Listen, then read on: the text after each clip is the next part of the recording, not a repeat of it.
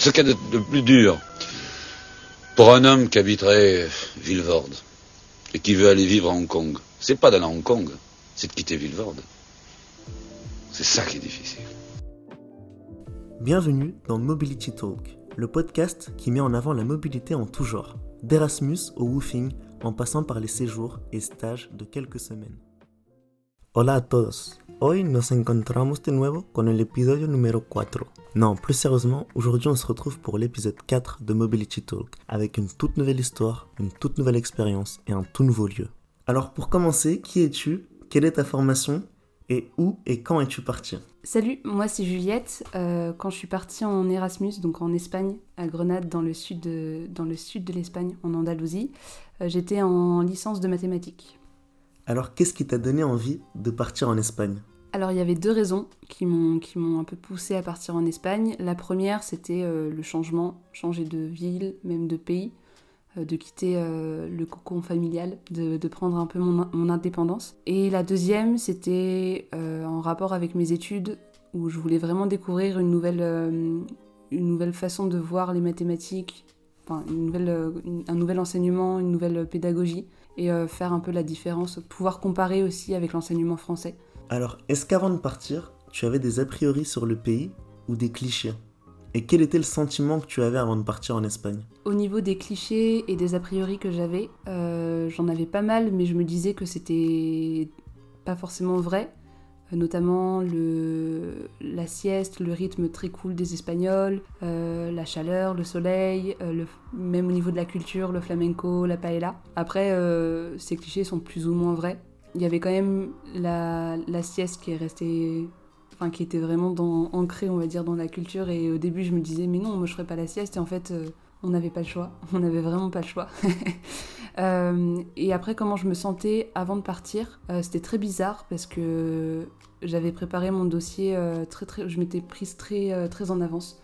Et du coup j'avais vraiment envie de partir et c'était vraiment Grenade que j'avais choisi et c'était parce que ça, me donnait trop envie comme ville. Et je l'ai su très tard, euh, la validation du, dossier, donc au mois de juillet. Euh, du coup, c'était très. Enfin, ça, s'est fait très rapidement et euh, je savais plus trop si j'avais envie de partir en fin août. Je, je suis partie fin août et j'étais là.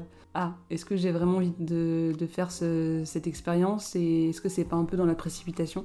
Alors, quand tu es décidé à partir, et que tu arrives en Espagne, qu'est-ce qui a été le plus compliqué pour toi? Le plus compliqué lors de mon arrivée, je pense que c'était le fait d'arriver donc le 1er septembre et du coup 2-3 semaines avant la rentrée universitaire. Euh, j'avais personne, je me sentais très seule, j'avais personne pour, euh, pour m'aider. Hum, j'étais dans une colocation, mais mes colocs n'étaient pas encore arrivés. Et ensuite, il y avait euh, la barrière de la langue où je parlais euh, très très peu espagnol parce que ça faisait trois ans que j'avais pas pris de cours d'espagnol et que j'avais le niveau, euh, le niveau qu'on a en sortant du lycée. Et du coup, je me forçais à ne pas parler en anglais parce que je voulais vraiment améliorer mon espagnol. Mais bon, c'était quand même un peu, euh, un peu compliqué ouais, pour, pour communiquer.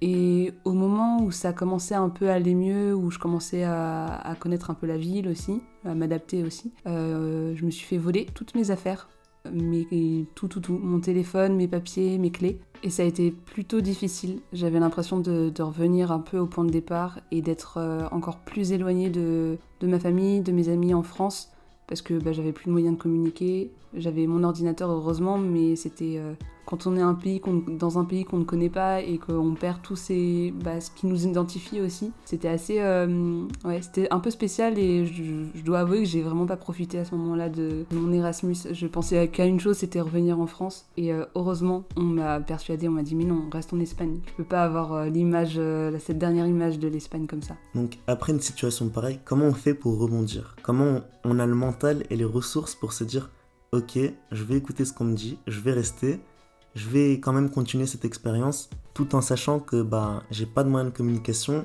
j'ai plus de carte, j'ai pas, sûrement pas de passeport ou de carte d'identité, etc. Donc comment, comment tu rebondis en fait? Ce que je me suis dit, c'est que euh, j'ai essayé d'imaginer ma vie à Nancy en revenant après l'Espagne.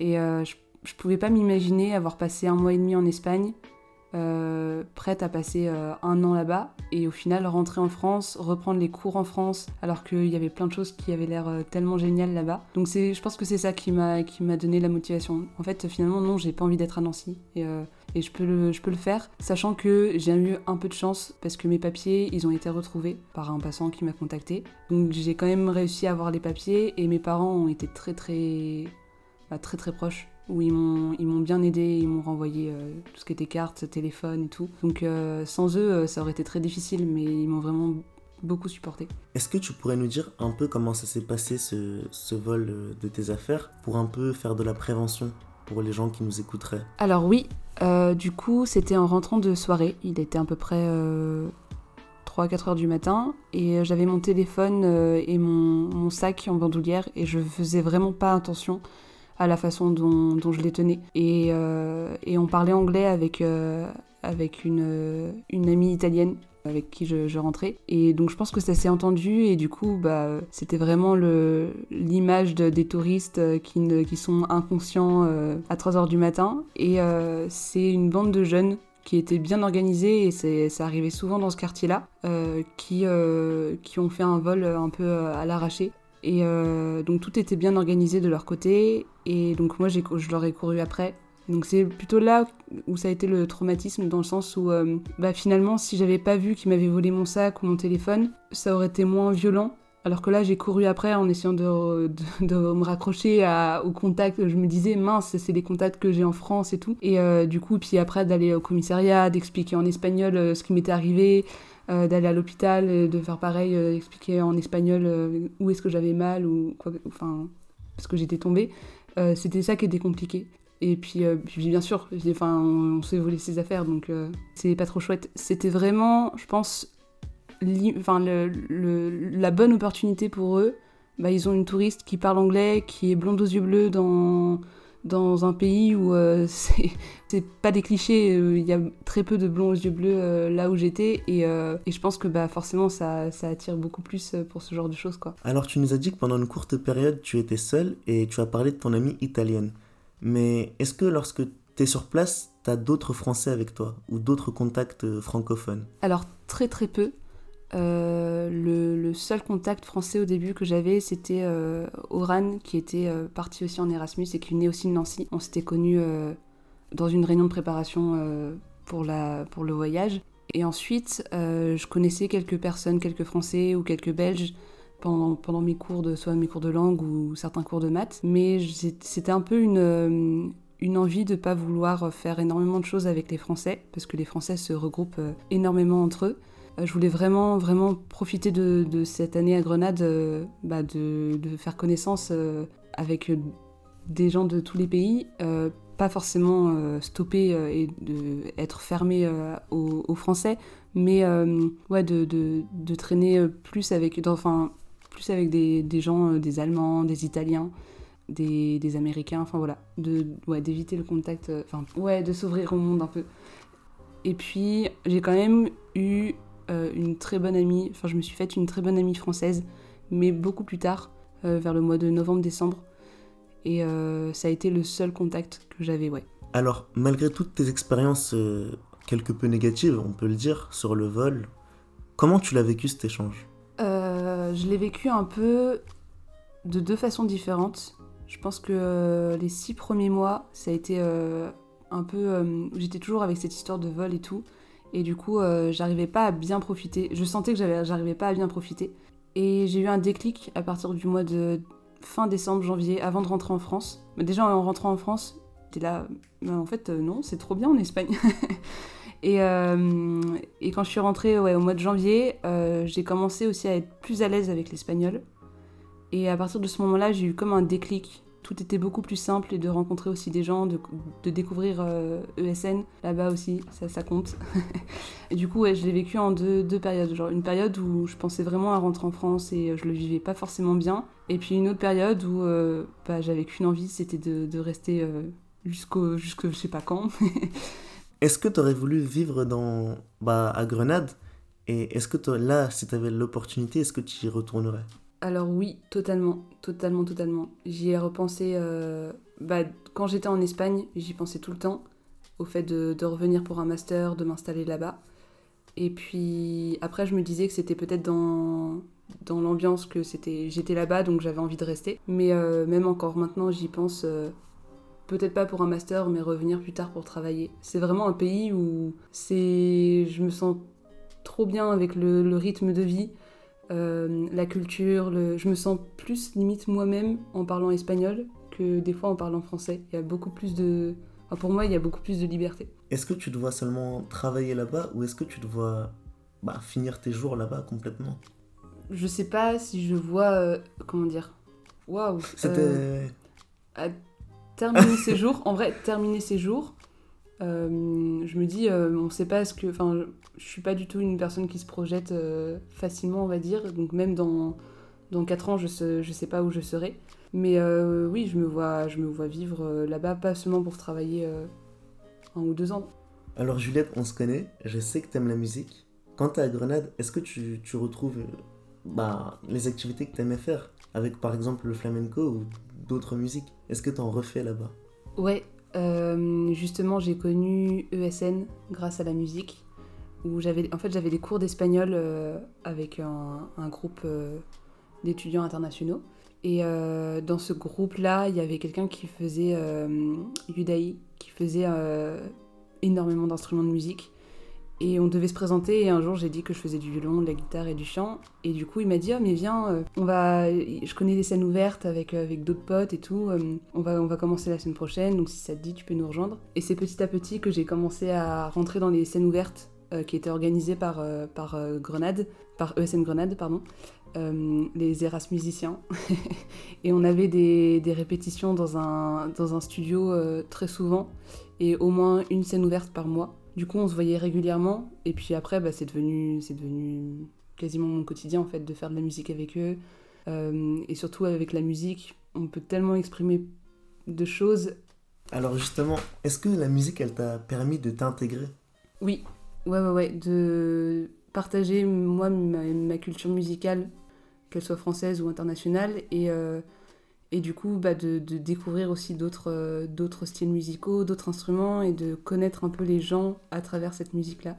Et euh, non, ça a été mes meilleurs, je pense, moments de, de mon année. Alors justement, là c'est pour euh, venir à une autre question. L'échange là, tu dis que c'est une de tes une meilleure période, tes périodes les plus, je sais même pas comment dire, mais qu'est-ce qui t'a apporté au niveau, au niveau personnel et aussi au niveau professionnel hein? Je pense que j'ai littéralement grandi. Euh, avant, j'étais très. Euh, j'étais assez timide. Je parlais pas facilement. Et ça m'a permis de, m'ouvrir beaucoup plus facilement, de prendre confiance en moi à l'oral, les prises de parole en public. Euh, et puis de, de, me dire que, ok, il n'y a pas que les maths à Nancy. Il y a, y a deux. Enfin, il y a, ouais, de découvrir un, nouveau monde. Et c'est vrai qu'en maths à, Nancy, j'étais vraiment pas j'avais pas du tout la même, euh, la même, euh, la même envie de, découvrir les gens, même les gens de ma classe et tout. Et euh, ouais, là, ça m'a totalement ouvert l'esprit là-dessus en me disant, mais c'est pas possible. En fait, il y a tellement de gens différents sur la planète que c'est, c'est pas possible de se fermer. Enfin, c'est, c'est mon avis personnel, mais c'est trop beau de découvrir plein de gens différents qui peuvent apporter différentes choses et des visions aussi différentes du monde. Du coup, ouais, c'est l'ouverture d'esprit, je pense. Et est-ce que tu avais beaucoup voyagé avant, avant cette mobilité? Euh, Pas énormément. J'avais beaucoup euh, voyagé, mais dans des pays. Euh, enfin, beaucoup voyagé. J'avais un peu voyagé dans des pays très proches de la France. Du coup, je pense que le choc culturel, il est pas aussi important que si les personnes qui, je sais pas, qui vont en Inde ou qui vont à l'autre bout du monde, en Amérique latine ou, je sais pas où. Mais bah justement, c'est un peu cette année en, en Erasmus où j'ai pris l'initiative de faire des voyages toute seule de partir, euh, je sais pas, euh, j'ai fait le tour du Portugal euh, avec un sac à dos et, et du coup, enfin, genre, ça m'a donné l'envie de, faire de plus en plus de choses par moi-même et pas attendre que ce soit quelqu'un qui vienne me chercher en me disant, eh bien, on voyage, on va à tel endroit et tout. Est-ce que tu penses que ça t'a permis de sortir de, ta zone de confort et de tout ton, ton environnement quand tu étais à Nancy, quand tu as tes amis, ta, ta famille? Est-ce que là, vraiment, ça t'a libéré, ça t'a ça t'a ouvert sur le monde. Ouais, totalement, totalement. Les... Je me rappelle, euh, au mois de janvier, j'étais partie 5 euh, jours à Madrid. Et euh, j'étais partie toute seule, du coup. J'étais arrivée dans une auberge de jeunesse, donc je m'étais fait mon petit planning de la, de la semaine et tout. Et j'avais rencontré donc Chitsu, qui est devenue une amie coréenne enfin, qui est coréenne et qui est devenue une amie. Et c'était elle, son premier jour en Espagne, en Europe. Et elle parlait très peu français, très peu. Euh, très, elle parlait pas français, mais elle parlait très peu anglais, très peu espagnol. Et je l'avais aidé à trouver son appart et, et on avait fait connaissance à ce moment-là. Et je me dis, mais c'est ce genre de truc où ouais, si j'étais pas partie à, Madrid, j'aurais jamais rencontré Chitsu et on serait jamais après parti, je sais pas, aux Canaries euh, trois mois plus tard ensemble alors qu'on se connaît très peu, qu'on se connaissait très peu. Et du coup, ouais, c'est ces rencontres un peu sur, bah, tu te laisses aller par un peu les événements qui, qui t'arrivent et puis tu réfléchis pas non plus trop, euh, je sais pas, tu prévois pas forcément euh, tout, tout, tout, ton voyage non plus. Enfin voilà, tu te laisses aller un peu. Là, ma question elle va être un peu compliquée, mais c'est quoi la prochaine étape? Est-ce que tu as encore envie de bah, d'en découvrir plus et toujours plus? En vrai, oui, de ouf. Hum, en vrai, euh, je pense que euh, vraiment, j'aimerais partir faire un, tour à pied de, l'Amérique du Sud. Mais du coup, pas maintenant, tout de suite. Euh, terminer mes études, travailler un peu parce que bah, ça se fait pas comme ça. Et, et puis, ouais, tout quitter et partir, partir faire un tour d'Amérique du Sud, de, ouais, Amérique, Amérique latine. Ça, serait mon. Ton goal. Ouais. ok, ouais. Et attends, ma dernière question du coup, pour ceux qui nous écoutent ou bah, les auditeurs, ceux qui aimeraient partir à, Grenade, qu'est-ce que tu conseillerais? Bah, foncez Non, euh, en vrai, c'est. Euh, euh, je pense qu'en général, Bon, chacun va avoir une, son, son, point de vue, son point de vue sur sa mobilité et ouais, chacun a un point de vue personnel. moi, j'avais eu beaucoup de doutes mais j'arrêtais pas de revenir au fait que j'ai quand même eu cette idée. Du coup, c'est qu'il y a un truc. Et du coup, c'est qu'il faut partir. Et en fait, euh, qu'on ait fait avant euh, un Erasmus ou qu'on ait voyagé beaucoup ou pas, euh, c'est tellement, tellement une. Enfin, on a la chance de pouvoir partir et de. On nous donne l'opportunité. Enfin, là, je parle vraiment d'Erasmus où il y, y, a des aides et tout. c'est peut-être une opportunité qui sera, qui sera obsolète dans, on sait pas, dans trois ans ou même dans plus, dans, dans plus longtemps, on n'aura plus l'occasion avec nos études ou quoi que ce soit. Du coup, euh, non, c'est euh, foncer, ça, ça, change, ça, ça change, on le sent pas forcément tout de suite, mais moi, là, deux ans après, je sais que c'est ça qui m'a totalement changé, vraiment. Donc finalement, en fait, c'était pas ma dernière question, mais là, c'est là, c'est vraiment la dernière. Est-ce qu'il faut avoir peur? Euh, Ouais, c'est une très. Euh, je pense que c'est une question. Enfin, tu comprends. Hein.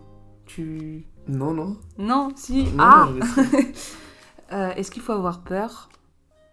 Oui. Oui, il faut avoir peur. Si, si t'as pas peur, euh, t'as pas les autres émotions. Enfin, tu ressens moins les autres émotions et ce qui fait le. Je pense un peu l'intensité de ton ressenti, tes émotions. Et surtout, pour partir à l'étranger, que ce soit euh, deux semaines, un mois ou, un an, c'est forcément c'est pas les mêmes impacts. Parce que quitter sa vie un peu euh, son petit cocon, euh, son petit, sa petite routine pendant un an, bah pour un an c'est ça peut être beaucoup pour certains, mais mais ça change, c'est et c'est ça aussi, c'est que c'est des belles opportunités qui nous comment dire, qui je pense qui changent vraiment une personne, même si elle s'en rend pas forcément compte, ou sur le moment tu dis juste euh, ok c'est un Erasmus, je suis partie six mois, mais en fait euh, avec le temps, après, euh, tu dis ok d'accord j'ai changé sur tel point. Sur le moment tu vois, c'est quelque chose que tu, que tu vas, enfin t'as pas forcément le recul, et du coup tu te dis pas bah, d'avoir rencontré des nouvelles personnes qui, ont des modes de vie totalement différents sur le moment, tu penses pas forcément euh, en mode euh, ça va m'ouvrir l'esprit. Et je pense que c'est seulement après, et encore plus en, rentrant à ESN, ou euh, en découvrant bah, d'autres personnes qui ont vécu la même chose que. Enfin, un Erasmus aussi, mais ailleurs, avec d'autres personnes, avec d'autres cultures. Et tu es là, ah ouais, il y a quand même un point commun. Et en fait, tu vois un peu l'évolution, ton évolution à travers les autres. Et du coup, tu tu, tu te rends compte de tout ce que ça t'a apporté, mais pas forcément sur toi directement. Et euh, c'est tellement beau en fait. Tu, te fais des amis, euh, tu te fais des amis à vie. Tu tu, tu dis waouh, euh, t'as un, un lien un peu privilégié avec certains. Tu, tu, tu sens que t'as un lien privilégié avec certains, certaines zones de, de, la planète. Et, et, ça te fait des souvenirs, mais c'est trop beau, quoi. Genre d'avoir des souvenirs comme ça et te dire, dans dix ans, je sais pas, tu te dis, euh, ouais, il y a dix ans, j'étais avec mon, mes potes allemands et on avait rejoint des Italiens et on était allé euh, rejoindre après des, Américains et on avait parlé de, la culture turque. Enfin, je sais pas, c'était. D'avoir ce genre d'anecdotes, ça, ça enrichit énormément et, et puis en parler, hein Clairement. non, mais clairement, en parler après, ça fait toujours on en parle, je pense, toujours avec des étoiles dans les yeux et c'est des, moments de plaisir de, de se remémorer tout ça.